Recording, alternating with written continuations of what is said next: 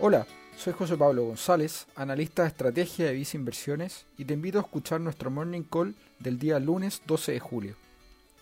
Durante la semana pasada se dieron a conocer algunas noticias en el ámbito local que podrían dar un impulso a la bolsa en el corto plazo y que tienen relación con las restricciones sanitarias que durante el último tiempo han impactado distintos sectores.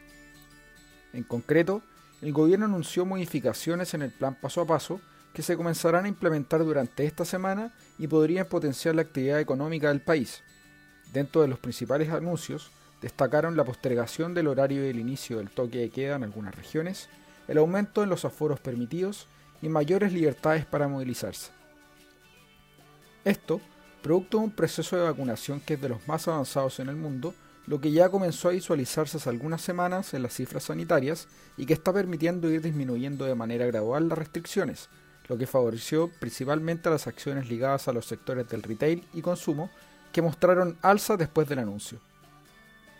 A pesar de esto, aún nos mantenemos cautos en la renta variable nacional debido al ruido político que ha habido durante los recientes meses que ha impactado negativamente al rendimiento de los activos locales. Por esto, recomendamos tener una posición selectiva en acciones nacionales dentro de un portafolio diversificado, favoreciendo compañías de mejor posición financiera y tratando de evitar compañías que operen en sectores regulados que puedan verse impactadas por cambios regulatorios que puedan nacer de la redacción de la nueva constitución.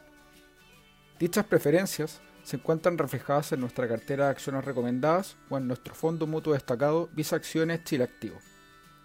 Finalmente, si quieres saber más sobre nuestras recomendaciones, te invitamos a visitar nuestra página web visainversiones.cl o contactando directamente a tu ejecutivo de inversión.